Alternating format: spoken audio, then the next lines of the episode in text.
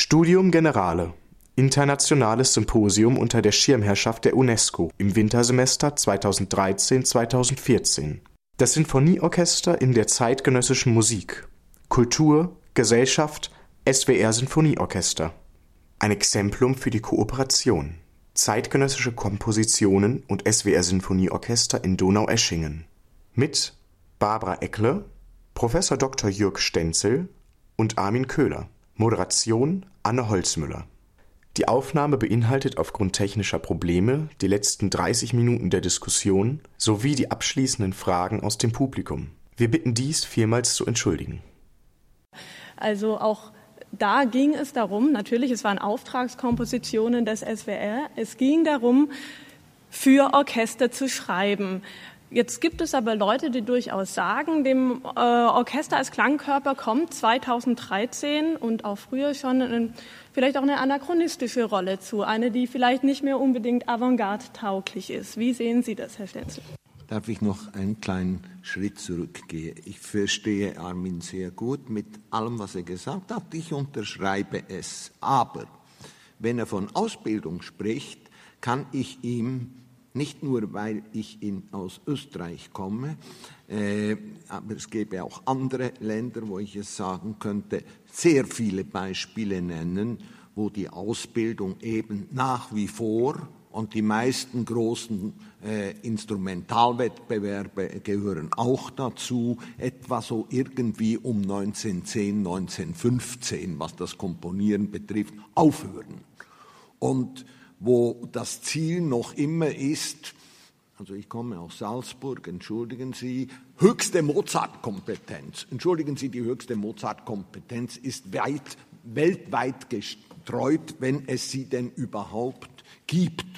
Und man kann sie nicht an einem Ort haben. Abgesehen davon, Mozarts Klavierkonzerte, die sind reserviert für eine ganz bestimmte Art von Pianisten, die medial verbreitet äh, sind, die äh, berühmt sind und nicht für die Damen und Herren, ob jetzt aus Japan oder Europa kommend, die aus einer Musikhochschule herauskommen. Also das Zweite ist es, es gibt sehr viele, Sie haben sogar gesagt, sehr, sehr viele Orchester, die neue Musik machen.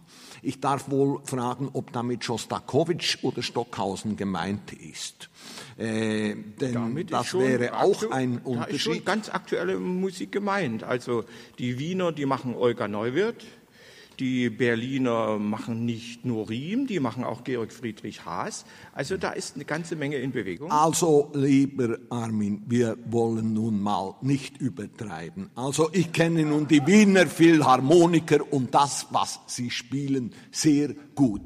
Ich darf erinnern, ein kleines Gespräch mit Pierre Boulez. Pierre Boulez hat in Wien, es ist 20 Jahre her, 15 vielleicht, nein, fast 20, er hat die sechste Maler gemacht und vorher die sieben frühen Lieder in der Orchestrierung und Komposition von Alban Berg. Und ich habe gesagt, cher Monsieur, aber das ideale Stück vor der sechsten Maler ist doch Tombeau aus Pli, aus ihrem Pli, selon Pli oui monsieur, vous avez raison, mais je ne peux pas le faire avec cet orchestre. Also mit diesem Orchester kann ich es nicht machen. Sage ich, warum? Es sind doch keine un, äh, ungewöhnlichen Spielweisen und die Komplizität der Rhythmik geht auch nicht viel über Messiaen hinaus. Sagt er, ja, aber Sie sind nicht gewohnt, dass ich hier mit dem rechten Arm ein bestimmtes Tempo und mit dem ein anderes schlage und dass Sie auch querschauen müssen und dass es jetzt eben einen Dirigenten gibt und zwei Tempi. Das können Sie nicht. Dann sage ich, ja, aber machen Sie doch zwei Proben mehr. Sie machen ja sowieso die Proben, weil Sie auch noch die Schallplattenaufnahme machen. Sagte, ich kann nicht zwei Proben mehr machen mit den Wiener Philharmoniker, um ein Zwölf-Minuten-Stück äh, von, von mir aus den späten 50er Jahren aufzuführen. Und äh, dass, dass die Wiener Philharmoniker äh, regelmäßig Olga Neuwirth äh, spielen, das sollten wir vielleicht ein bisschen also, genauer untersuchen. Wir, wir Im Allgemeinen ist es eher das Rundfunksinfonie, das ORF-Orchester, das es spielt. Ja, ja. Letzter also, Punkt. Wir wollen uns ja nicht vom Thema entfernen. nein, nein, aber wir Orchester wollen ein bisschen streiten. Dennoch, wir sollten keine Schwarz, die, die Zeiten von Schwarz-Weiß sind vorbei. Das heißt, wir haben hier nicht die Zeit auszudifferenzieren. Weshalb ich das eingebracht habe, ist einfach, um deutlich zu machen, dass, obwohl wir auch da eine Veränderung wahrnehmen, und wenn Sie das Beispiel der Mozart-Musiker und so weiter bringen, dann ist das auch nur, wir sehen es ja an diesem Orchester welche Musikanten in den letzten 15 Jahren in das Orchester gekommen sind. Natürlich gibt es die Mozart-Leute und natürlich gibt es die Spezialisten auf anderen Gebieten. Aber es gibt auch die anderen und das ist eine deutliche Entwicklung. Es ist ein Zeichen der Individualisierung in der Gesellschaft, die sich eben auch in unserem kleinen Gebiet der Musik widerspiegelt. Es gibt Leute, die wollen gar nicht mehr ein Orchester. Und wenn sie in ein Orchester wollen, dann wollen sie bestenfalls in solch ein Orchester. Das Stimmt alles. Aber wir wollen jetzt nicht die Programme der New Yorker Philharmoniker und andere äh, untersuchen. Aber ein, eines möchte ich doch vielleicht noch erwähnen und damit sind wir wieder beim SWF oder SWR-Orchester. Die Dirigenten. Ohne einen Hans Rossbaut wäre das SWF Sinfonieorchester natürlich in den 50er Jahren nicht schon das Orchester geworden, eigentlich das einzige, das Schönbergs Orchestervariation Opus 31 wirklich so spielen konnte, wie es komponiert ist und in der Partitur steht. Das Orchester, mit dem, es gibt ja äh, wunderschöne äh, Mitschnitte von den Proben sogar, mit dem Strawinski da gearbeitet hat. Strawinski ist sowieso besonders interessant, weil er konnte natürlich sehr gut Deutsch. Es weiß nur niemand, dass der Strawinski so gut Deutsch konnte. Und äh, fast niemand weiß warum. Er hatte eben ein deutsches Kindermädchen, als er ein kleiner Bub war. Und so hat er Deutsch äh, gelernt. Das macht aber die Proben mit dem, mit dem SWR-Orchester, äh, äh, die Probenmitschnitte äh, besonders interessant. Messiaen äh, wo, hat denn, wo ist denn die Turangallia-Sinfonie erstmals wirklich so aufgeführt worden, wie es auch im Detail Messiaen komponiert hat? Und die Aussage stammt vom Komponisten selber. Das war eben hier in Baden-Baden, wo das äh, der Fall war. Es war auch die Zeit, aber es war vor allem eine Kompetenz eines Dirigenten da. Und das hat sich ja weiter fortgesetzt bis heute, es waren eben immer Chefdirigenten da, die, für die die neue Musik selbstverständlich war. Und jetzt können wir ja die anderen Chefdirigenten der großen und größten und berühmtesten und teuersten Orchester zwischen äh, München und New York abklopfen und mal schauen, äh, wer denn bei diesen Dirigenten auch diese Aufgeschlossenheit hat, die hier auch für den Sender selbstverständlich ist und die, das dürfen wir sagen, auch das ist Europa und vielleicht doch weltweit etwas Besonderes, für die Rundfunkorchester überhaupt selbstverständlich ist. In Italien sind sie bekanntlich bis auf eines äh, von dem man nicht sagen kann, ob es schon im Sterben oder schon gestorben ist, abgeschafft worden. In Frankreich sind sie ganz massiv reduziert worden. In anderen Ländern sind sie bedroht oder existieren auch nicht mehr. Aber weil es die Landschaft der Rundfunksinfonieorchester, diese Institutionen gibt, die haben alle eine mehr oder weniger ausgeprägte äh, Kompetenz in neuer oder sagen wir auch in ungewöhnlicher äh, Musik, die immer größer gewesen ist als die des städtischen mittelstädtisch, mittelgroßen oder großstädtischen Sinfonieorchesters. Äh, München zeigt der Unterschied zwischen Münchner Philharmonikern und dem äh, Orchester des Bayerischen Rundfunks, spricht Bände. Das, was sie spielen, die Dirigenten, die sie leiten, die Werke, äh, die sie zur Aufführung bringen und auch, weil das angesprochen wurde, natürlich das Publikum. Es gibt nicht ein Publikum, es gibt Publika und sehr verschiedene und zwar in ein und demselben Ort. Und es gibt Publika, die sind beweglich.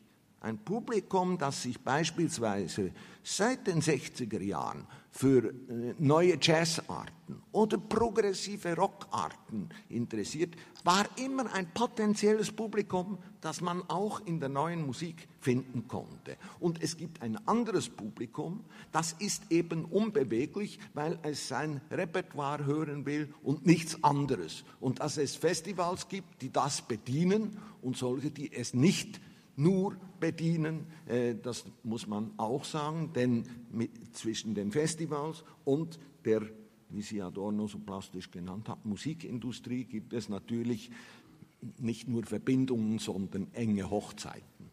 Naja, zu Ihrer Frage vielleicht zurück. Äh, natürlich sind das Orchesteraufträge gewesen, die emphatisch für den Apparatorchester und für die Institution Orchester geschrieben wurden. Aber wie Sie richtig gesagt haben, es ist eine Frage der Negation, der Negation, ob man in diesem Sinne an diesen Apparat und an diese Institution herangeht. Musikgeschichte wird ja nicht nur von Komponisten geschrieben, das wurde in der Musikwissenschaft viele Jahrzehnte vergessen. Musikgeschichte schreiben die Interpreten mit, schreiben die Festivals mit, schreibt das Publikum mit. Und wenn man so ein Festival macht, dann ist es ja nicht so, dass der betreffende Macher an Komponist X und Y herantritt und sagt, bitte schreibe mir ein Orchesterstück. Punkt vielleicht sogar noch die Dauer vorgibt und dann vielleicht auch noch die Besetzung, möglichst nur zwei Flöten und drei Kontrabässe, was weiß ich. Es ist nicht so, in keiner Weise so, sondern man tritt in einen Dialog und dann sagen die Komponisten, was sie schreiben möchten. Und wenn ein starkes Interesse da ist, eben für diese Institution und für diesen Klangapparat zu schreiben, und wenn man einen ausgezeichneten Apparat hat, wie eben dieses Orchester, dann wird man selbstverständlich darauf zurückgreifen. Freilich äh, ziehen an solch einen Festivalmacher unendlich viele Kräfte beispielsweise auch die ganz, ganz junge Generation, die in Zyklen immer wieder die Abschaffung der Institution Orchester fordert. Gerade was soll das Orchester noch immer in Donaueschingen und auch noch mit zwei repräsentativen Konzerten an drei Tagen? Das kann doch wohl nicht mehr sein. Und ich glaube, das äh, hat auch eine äh, lange Geschichte. Schon Karl-Heinz Stockhausen wollte 19, war 1950 der Meinung, dass man in naher Zukunft kein Orchester mehr benötigt. Er hat beispielsweise davon gesprochen, dass er die Masse der Streichinstrumente ganz leicht mit einem Sinustongenerator erzeugen kann, dass also Massierungen in der Elektronik viel einfacher erzielbar sind, dass 19, nein, Entschuldigung, wir haben jetzt 2000 2013, dann war das etwa 2010, Orm Finnenthal in, in, in Darmstadt davon berichten konnte, dass das Streichquartett und die Orchestermusik äh, einfach keine Rolle mehr spielen sollten, dass die Benutzung dieses Apparats schon ein Blick nach hinten ist. Und gegenwärtig gibt es eine Philosophie der Musik eines Herrn Lehmann, der eben, wie ich schon andeutete, davon ausgeht, dass durch eine Demokratisierung, durch die Digitalisierung eine Demokratisierung des Musikprozesses eintritt. Diese, mit dieser Demokratisierung einher geht der Verlust von Handwerk, geht der Verlust von künstlerischen Kriterien, was in Zukunft zählen würde, so sagt er, seien halt nicht mehr die Qualität, sondern die Anzahl der Klicks im Netz. Und wo findet nach seiner Meinung Musik statt? Im Netz. Und ich glaube, das sind alles so, so Zyklen, die das Kind mit dem Bade ausschütten möchten. Und gerade die Qualität solch eines Orchesters kann man dann dagegen setzen und, und zeigen, wie lebendig solch ein Apparat noch heute immer ist und ich bin mir sicher, auch in den nächsten Jahrzehnten noch sein wird. Ähm, Ich glaube auch, dass äh, eigentlich die, die Zugänglichkeit des Orchesters für junge Komponisten spielt da auch eine Rolle. Ja. Ähm, viele sind ja notgedrungen, zum Teil auch aufs Ensemble ausgewichen.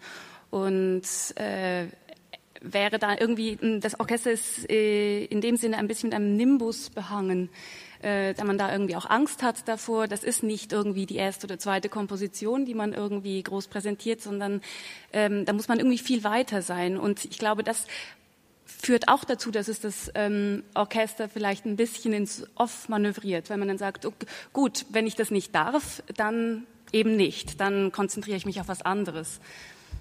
Ja, das stimmt. Das ist ein sehr, sehr wichtiger Aspekt. Es ist natürlich ein, ein, ein Machtapparat, solch ein Orchester, auch im, in der Frage, wie habe ich als Komponist Zugang zu diesem Produktionsmittel? Und der ist natürlich ganz gewaltig eingeschränkt. Ähm, und ich erinnere an Enno Poppe, einer der maßgeblichen Komponisten in seiner Generation gegenwärtig, der noch vor sechs, sieben Jahren davon sprach, äh, dass das Ensemble jene Institution ist, die für ihn das eigentlich Orchestrale ausmacht der dann seither sehr viele Orchesterstücke komponiert hat.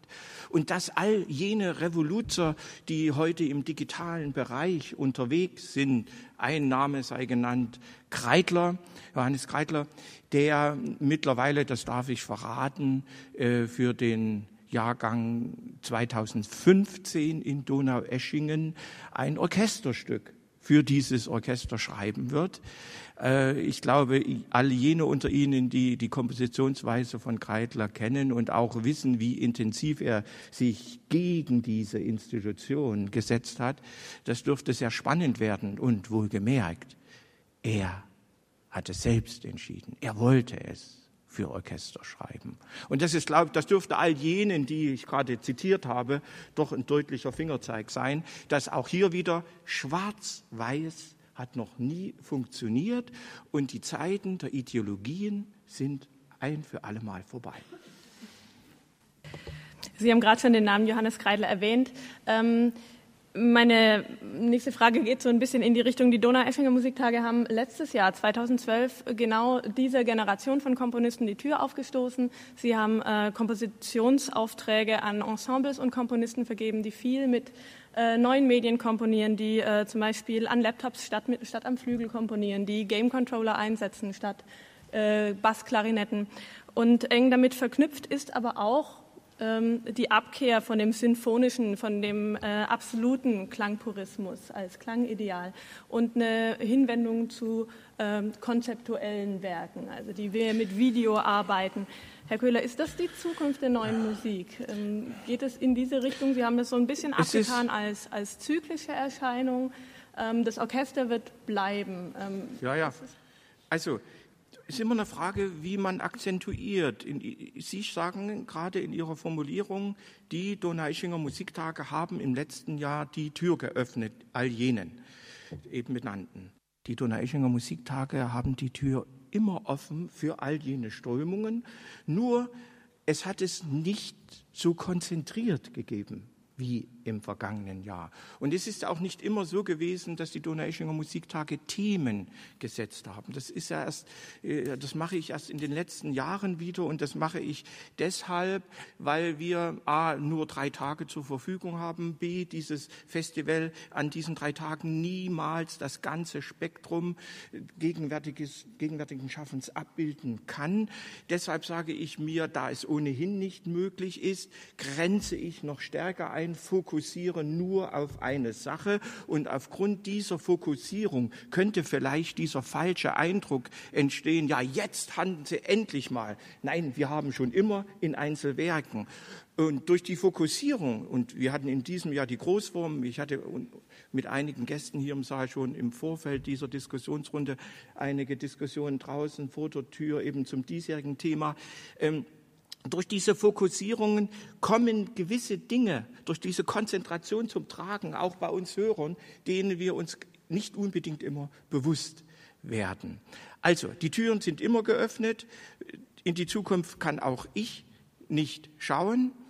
Ähm, ich bin der Meinung, wie ich gerade sagte, die neuen Medien, werden sich ergänzen. Alle Medien, das Orchester jetzt mal als Medium betrachtet, wird sich mit den neuen Medien verbinden und hat es längst schon getan. Es gibt eben leider nur viel zu wenige Orte, wo dies dann weiterhin möglich ist. Also wenn wir also sehen, Manus Zangaris, Baceba äh, 2010 in Donaueschingen, äh, hat eben keine Chance in der gegenwärtigen, äh, im gegenwärtigen Veranstalterbetrieb jemals wieder aufgeführt zu werden. Andere haben es geschafft, denn es gibt auf der anderen Seite den Vorwurf, ja, ihr in Donaueschingen, das ist wieder so ein aufwendiges Donaueschinger Stück, kann nie nachgespielt werden. Beispiel Fama von Beat Furrer war nun gerade kein Orchesterstück, aber das war, hatte einen Riesenaufband mit einer Box. Man baute einen Raum in einen Raum. Ähm, kann doch gar nicht mehr. Dieses Stück wurde mittlerweile 30 Mal von New York bis Venedig und Moskau nachgespielt. Ja? Also die Medien werden sich ergänzen und es wird sehr, sehr kreativ weitergehen. Ich fürchte auch hier, äh, dass es ganz so einfach äh, nicht ist. Natürlich ist Armin in einer besonderen Position. Er ist der Chef eines Festivals für Orchestermusik. Das heißt nicht nur für Orchestermusik, aber er hat und er hat ein privilegiertes, ein superbes Orchester zur Verfügung. In Witten äh, ist es eben der Schwerpunkt bei der Kammermusik. Dort geht es bis ins Ensemble hinein, aber sicherlich nicht bei, bis ins Orchester. Das WDR Sinfonieorchester spielt nicht dort. Und zwar nicht, weil dieses Orchester keine neue Musik spielt, es spielt sie schon auch, aber an einem anderen Ort. Eine weitere Frage ist natürlich, und die ist damit nicht vom Tisch, es gibt Zeiten, in denen das, was Sie, Ihnen ist der Ausdruck äh, des Symphonischen äh, rausgerutscht. Ich glaube, das ist nicht zufällig. Es gibt natürlich so eine Vorstellung des Symphonischen die ist bestimmt durch das, was man die, den Kanon nennt, also jene Werke, die die Symphonie äh, Symphoniekonzerte und die entsprechenden Tonträgerproduktionen primär bestimmen. Das ist ein symphonisches und dieses Symphonische gibt es nach wie vor. Und es gibt auch junge und sehr junge Komponisten, das äh, hat Armin angedeutet, äh, die ganz gerne wieder und parallel erscheinend dazu gibt es durchaus auch in einer sehr kommerziellen Rockmusik ein solches äh, vorgestriges symphonisches wieder heraufholen, weil das eine eigene Attraktion hat eine eigene Attraktivität. Wow! Und möglichst noch irgendwie im großen Raum und viel Zirkus und so weiter. Das ist eventhaft und das dieses, dies stirbt nicht. Dazu brauchen wir allerdings kein hochqualifiziertes, für neue Musik äh, besonders qualifiziertes Symphonieorchester. Das könnten wir wahrscheinlich sogar mit Amateurorchestern machen. Aber es gibt natürlich andere Formen von symphonischen oder besser gesagt Musik mit Orchesterbesetzung, mit, die mit dieser Art von symphonischem wirklich nichts zu tun hat. Und dass die nun äh, gerade für Donaueschingen geschrieben werden und schwer nachzuspielen sind, insbesondere noch mit einem anderen Orchester, das darf uns nicht überraschen. Und äh, das ist kein Makel, es ist, ein, äh, ist eine wunderbare Sache, dass es das, ich sage in Klammern, noch gibt, dass es diese Möglichkeit noch gibt. Es könnte sein, dass es sie bald nicht mehr gibt. Das wäre ein Verlust. Äh, die Welt würde daran allerdings leider nicht zugrunde gehen, äh, sonst würde dieser Verlust ja nicht eintreten. Äh, mit Blick auf die Uhr ähm, komme ich mal zu der Frage, die uns, glaube ich, alle interessiert. Ähm, was passiert denn in Donaueschingen, wenn es tatsächlich zur Fusion kommt? Wer bestreitet denn die Orchesterkonzerte äh, freitags und sonntags? Oder ähm, wird es das äh, Radiosinfonieorchester Stuttgart übernehmen? Ähm, die Neue Züricher Zeitung hat dazu geschrieben, ähm, etwa das Radiosinfonieorchester ähm, und gerade ähm, das künstlerisch und gerade im Bereich der neuen Musik bisher nicht weiter aufgefallen ist. Gut, das kann man, das sei dahingestellt, ob das tatsächlich auch sonst nicht künstlerisch weiter aufgefallen ist, äh, aber äh, zumindest nicht so profiliert im Bereich der neuen Musik. Ist das ein Klangkörper, mit dem Sie arbeiten wollen? Ja, eine schwierige Frage. Also die Frage letztendlich, die, die kann ich natürlich als künstlerischer Leiter beantworten. Ähm, aber das ist eine Frage, die zunächst mal an die Leitung des SWR gerichtet sein muss. Und dort gibt es deutliche Signale, die besagen, dass in Donaueschingen das neue große Orchester spielen wird. Ähm, das ist natürlich eine schwierige Situation, auch vor dem Hintergrund, dass das SWR Symphonieorchester Baden-Baden und Freiburg, vor allen Dingen die Freunde des Orchesters, noch äh, dieses Modell der Stiftung äh, im Hinterkopf haben und selbstverständlich davon ausgehen, dass es eben dieses Orchester dann sein wird, das auch in Donaueschingen spielen wird. Es wäre auch das Natürlichste auf der ganzen Welt. Äh, hier sind, ich denke mal, das ist eine Frage der Macht, die dann hineinkommt, auch eine Frage des Verhandlungsgeschickes, wie dann die Stiftungsurkunde oder die Stiftungsregeln gemeinsam mit den Geldgebern, zu denen dann ja auch der SWR gehören wird, äh, zu verhandeln sind. Das, das wird sich zeigen. Als künstlerischer Leiter kann ich nur sagen, dass ich selbstverständlich daran interessiert wäre, eben mit diesem und nur mit diesem Orchester weiter agieren zu können. Dazu,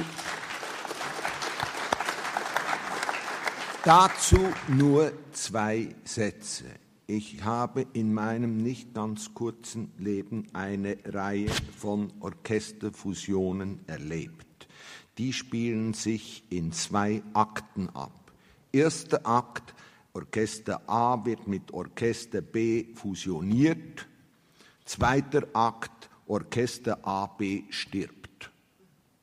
Ich kenne keine Fusion von zwei Orchestern, die nachher zu einem bleibenden geführt haben.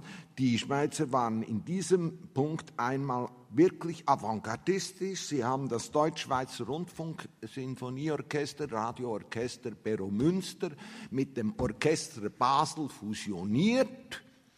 Äh, also das, die, die Musik von Zürich nach Basel äh, umgesiedelt und dann war eine Weile das äh, ein ganzes Orchester und mittlerweile ist auch dieses ganze Orchester so nicht mehr existierend. So. Äh, und andere Orchesterfusionen, die es gibt, dort können Sie das auch ablesen. Das ist nun einfach eine musikhistorische Tatsache der letzten 40 Jahre.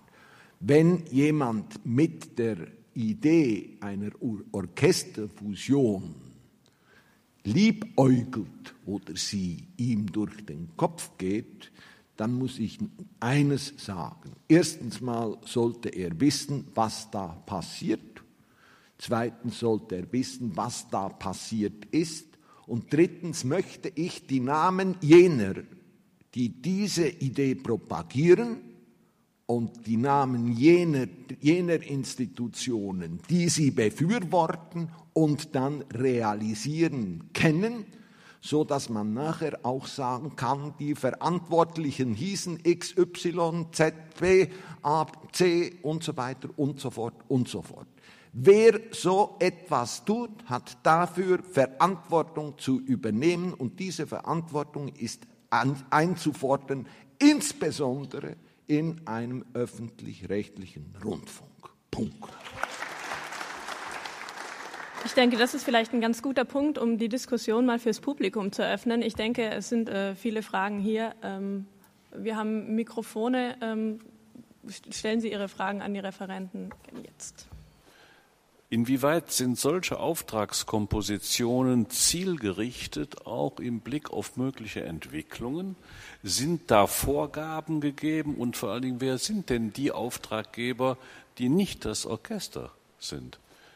Welche Interessen stehen dahinter? Würde mich interessieren. Ich glaube, also so aus meiner Erfahrung, aber äh, ich glaube, äh, auch Armin hat das schon angetönt. Äh, viel häufiger als wir glauben, und das ist ganz deutlich, gerade wenn man die, die späten 40er Jahre und die 50er Jahre anschaut, äh, es ist ganz charakteristisch, bei welchen äh, Uraufführungen, Uraufführungen des SWF und auch bei welchen Auftragskompositionen welcher Komponist kommt. Es sind bezeichnenderweise Komponisten, die vorher auch schon Orchesterwerke geschrieben haben.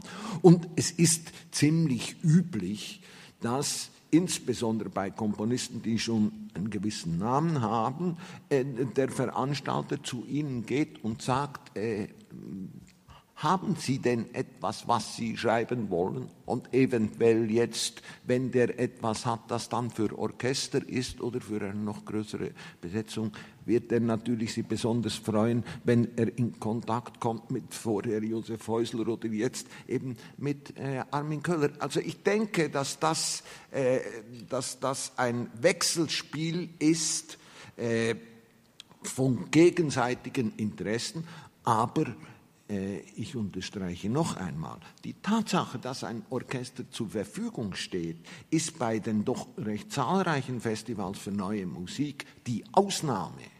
Und das führt natürlich zu einer äh, besonderen Attraktivität der beiden Orchesterkonzerte oder manchmal ja noch eines äh, dritten mit die Grenzen zwischen Ensemble und Orchester ja fließend sind, äh, einer besonderen Attraktivität von, von Donau-Eschingen. Dazu kommt auch die die enorme mediale Verbreitung, die eben durch den Südwestfunk diesen Orchestern zukommt ich, hatte, ich lebte über 20 Jahre in der französischen Schweiz, aber natürlich hatte ich meine Dachantenne auf Südwestfunk 2 ausgerichtet, weil das beste, der beste Ort war, um mich über die neue Musik zu äh, orientieren, äh, auf dem Laufenden zu halten. Nicht nur die Musik, die, äh, die das, dieses Orchester oder diese Musiker spielten, sondern die haben eben auch viel andere neue Musik gesendet, das äh, meistens äh, ziemlich spät am Abend, aber sie war wenigstens äh, da noch zu hören an der Zeit, wo der Deutschschweizer Rundfunk das äh, schon lange nicht mehr gemacht hat und der Französisch-Schweizer Rundfunk noch nicht daran gedacht hat, dass man das machen könnte. Mhm. Also ich kann dem im Grunde zustimmen. Natürlich ist es vor allen Dingen ein Wechselspiel, aber zumindest in Donaueschingen hat es nicht damit zu tun, dass man mit namhaften oder weniger namhaften Komponisten umgeht. Die Frage des Standings in der Szene ist für mich zumindest überhaupt nicht von Bedeutung und letztendlich auch nicht die Frage eines Apparates. Also nehmen wir mal den rein theoretischen Fall es gäbe überhaupt keinen Komponisten, der für Orchester schreiben möchte, und ich habe dieses Orchester, dann würde es ein Festival ohne dieses Orchester geben, weil, weil es Donaueschingen ist.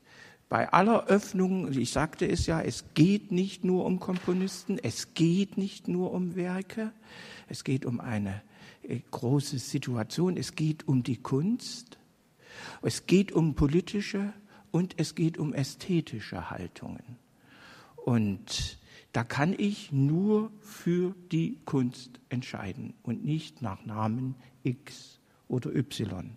Und ich habe ja gerade ausgeführt, dass es nicht so zu sein scheint, dass die jüngere Generation sich von dieser Institution, von diesem Apparat Orchester abwendet. Im Gegenteil, all jene Autoren, die einschlägigen aus dem wirklich Digital Native Bereich, Kreidler, Steen Anderson und wie sie alle heißen, drängen in den Apparat Orchester. Ähm, soll ich vielleicht auch sagen, es sind ja eigentlich auch jetzt noch sehr viele mh, hm, Entwicklungsmöglichkeiten offen. Man, man denkt immer irgendwie, dass äh, das Orchester ist unzeitgemäß, jetzt muss gehandelt werden, jetzt mhm. muss dem Rechnung getragen werden. Dabei ist es halt wirklich eine äh, superhumane Entwicklungsstrecke und es ähm, die ja sich halt über ein halbes Jahrhundert, über ein Jahrhundert äh, erstrecken kann. Und klar, wenn es Orchester A nicht mehr macht, macht es Orchester A, B. Und wenn Orchester A, B stirbt, kommt Orchester C oder eben auch keins.